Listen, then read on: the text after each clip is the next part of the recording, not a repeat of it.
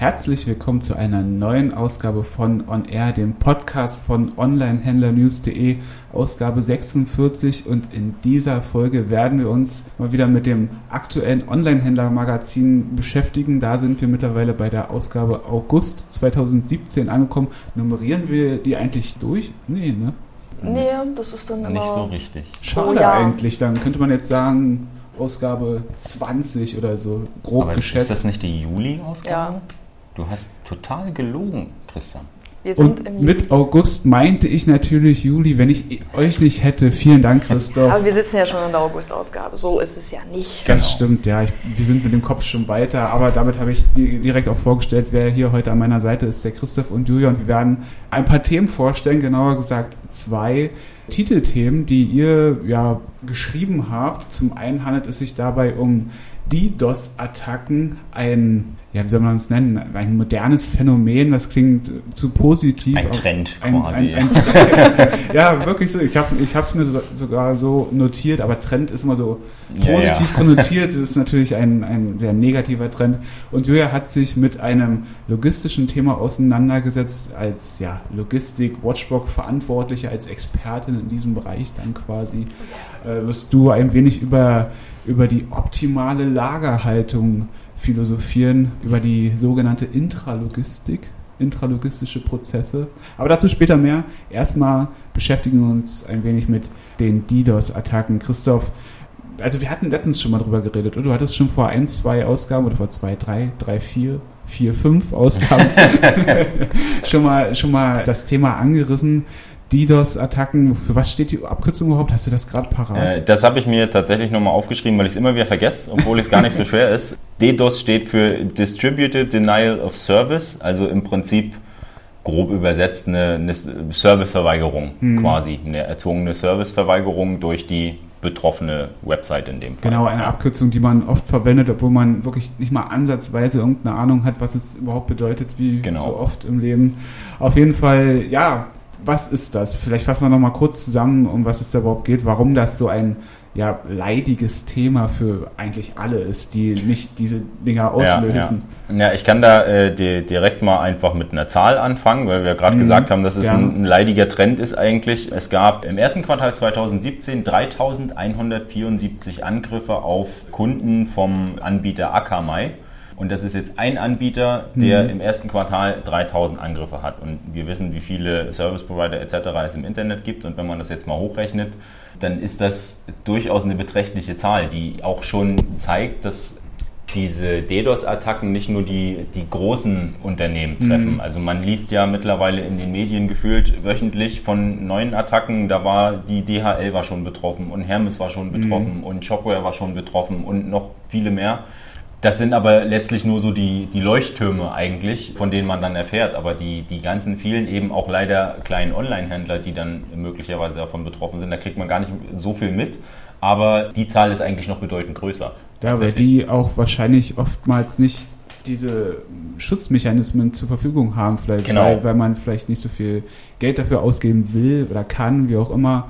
Was passiert bei so einer Attacke oder um, um was ging es grundlegend in deinem Text? Du beschäftigst dich schon Also- so ein wenig, äh, schaust schon, wie man sich schützen kann als Genau. kleinerer Online-Händler und was man tun sollte, wenn was passiert ist. Also es gibt äh, da ganz viele verschiedene Angriffsarten, sage ich mal. Also grundsätzlich kann man sich das einfach so vorstellen, dass mein Server wird mit so vielen Anfragen bombardiert, bis er quasi nicht mehr damit umgehen kann und dann nichts mehr durchkommt. Ich glaube, im Artikel hatte ich auch diese schöne Analogie mit der Tür. Die fand ich auch sehr Man schön. stellt, sich, äh, äh, stellt man sich eine, eine Tür oder ein Tor vor von einer Konzerthalle, da passen locker genug Leute durch, dass eben schön alle rein und rauslaufen können. Wenn da dann aber nicht mehr 20 Leute gleichzeitig durchlaufen, sondern 2000 Leute versuchen gleichzeitig durchzulaufen, dann Mhm. funktioniert das halt nicht, dann ist der Eingang verstopft und dann geht eben nichts mehr rein und dann geht eben nichts mehr raus. Und so kann man sich das ungefähr vorstellen. Da werden dann bei so einer Attacke, also da sitzen dann nicht 20 Millionen Leute und greifen zeitgleich auf den Server zu. Das ist dann eher so, wenn Rammstein neue Tickets verkauft.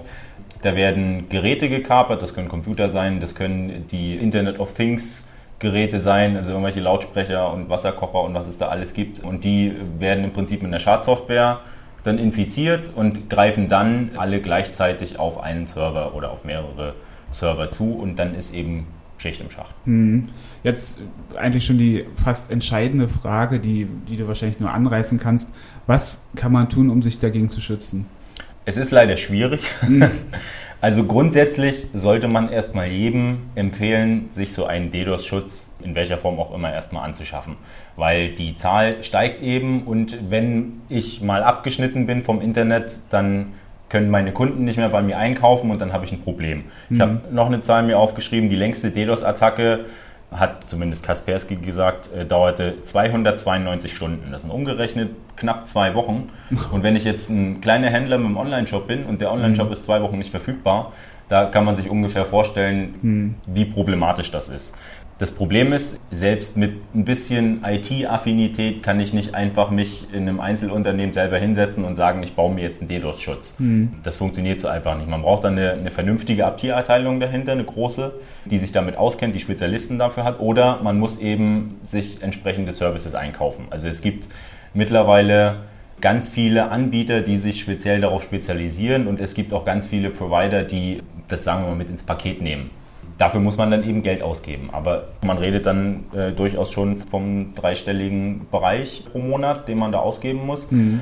Aber ich würde sagen, es lohnt sich, weil, wie gesagt, die Folgen, die sind, glaube ich, ungleich höher einzuschätzen als diese regelmäßigen Ausgaben. Aber was sollte man denn unternehmen, wenn man angegriffen wurde? Dann sollte man erstmal ruhig bleiben und durchatmen und man sollte kein Lösegeld bezahlen. Also.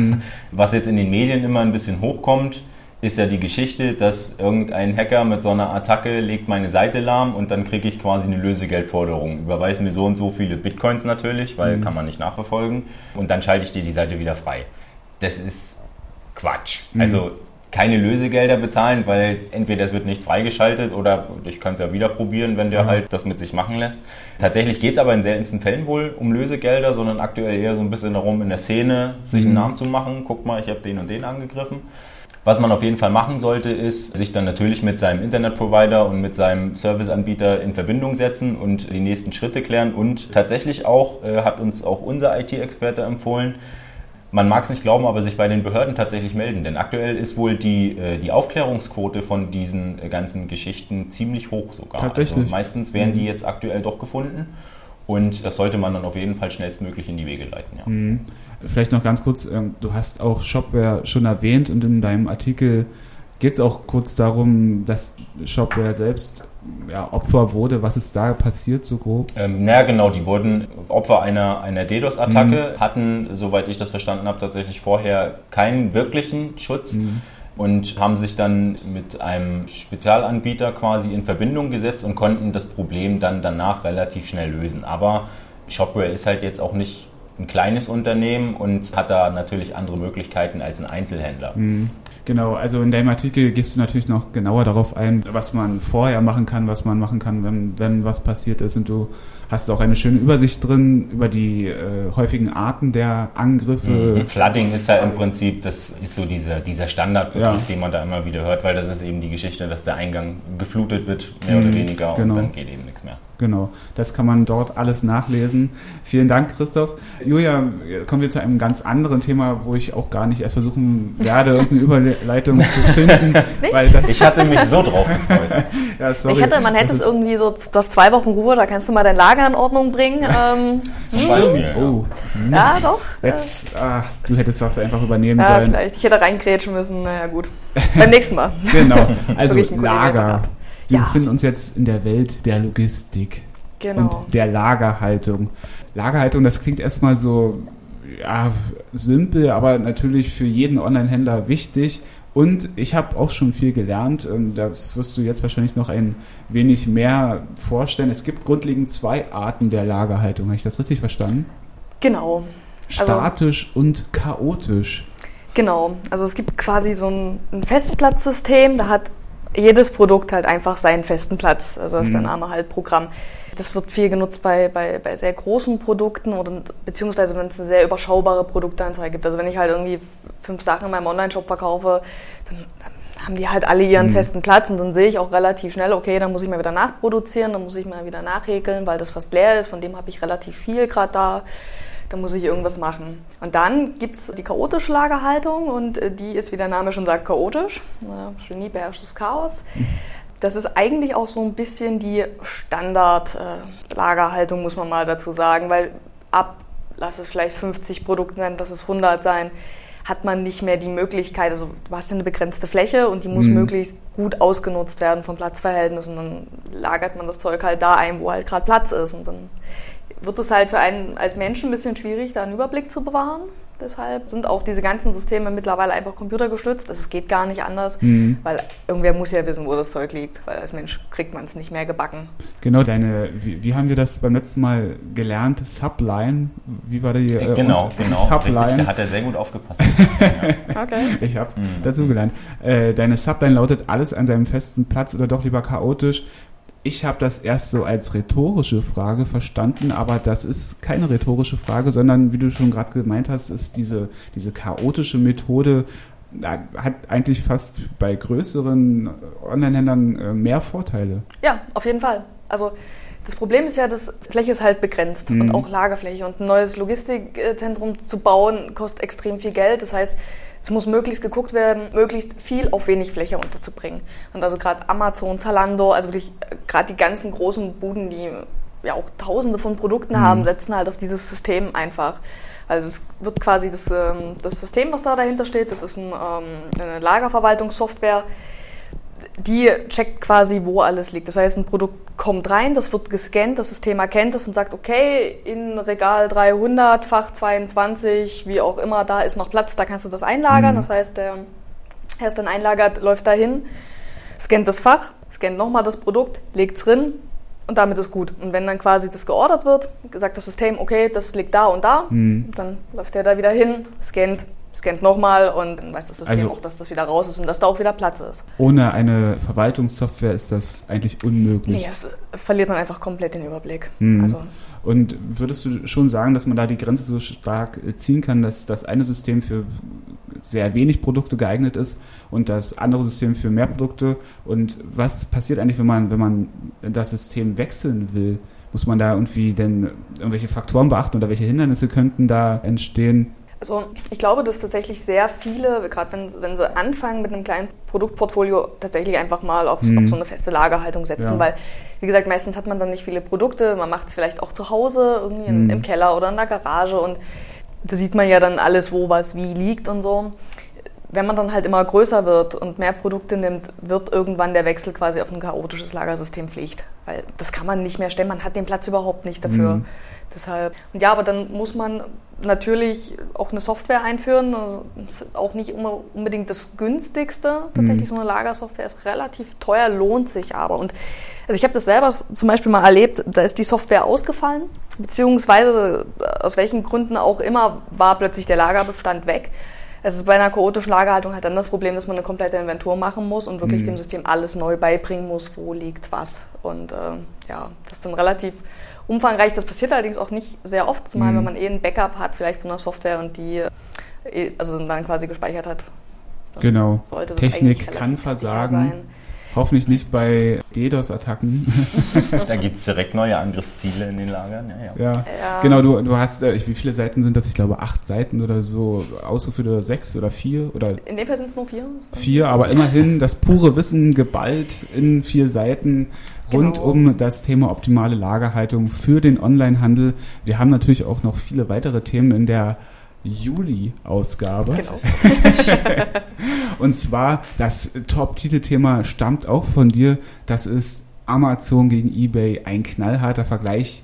Sichtbarkeit, Individualität und Probleme. Das sind so die Faktoren, auf die du dich dann beschränkst. Äh, genau, also Thema das, der Punkt ist, wir haben ja das Cover ja auch, der Apfel und die Birne, die sich gegenseitig mhm. fast verprügeln, mhm. äh, genommen, weil das Problem ist natürlich, Amazon und eBay sind gar nicht so leicht zu vergleichen, einfach mhm. weil Amazon ja auch selber als Händler auftritt, was genau. eBay ja nicht macht. Das ist äh, schon also der große Unterschied. Wenn man allerdings das mal ein bisschen rausnimmt und sich guckt, okay, wie sind die Umsätze der Händler auf beiden Plätzen, auf beiden Marktplätzen, beziehungsweise vor welchen Problemen sie stehen, das haben sie ja genug davon, ähm, kann man die schon vergleichen und gucken und dann auch mal schauen, wie sind die Umsätze da eigentlich, auch für den Händler und wie hoch sind die Warenkörbe, weil das unterscheidet mhm. sich tatsächlich. Das ist uh, ziemlich spannend. Mhm. Sollte man auf jeden Fall mal nachlesen, wenn man sich dafür interessiert.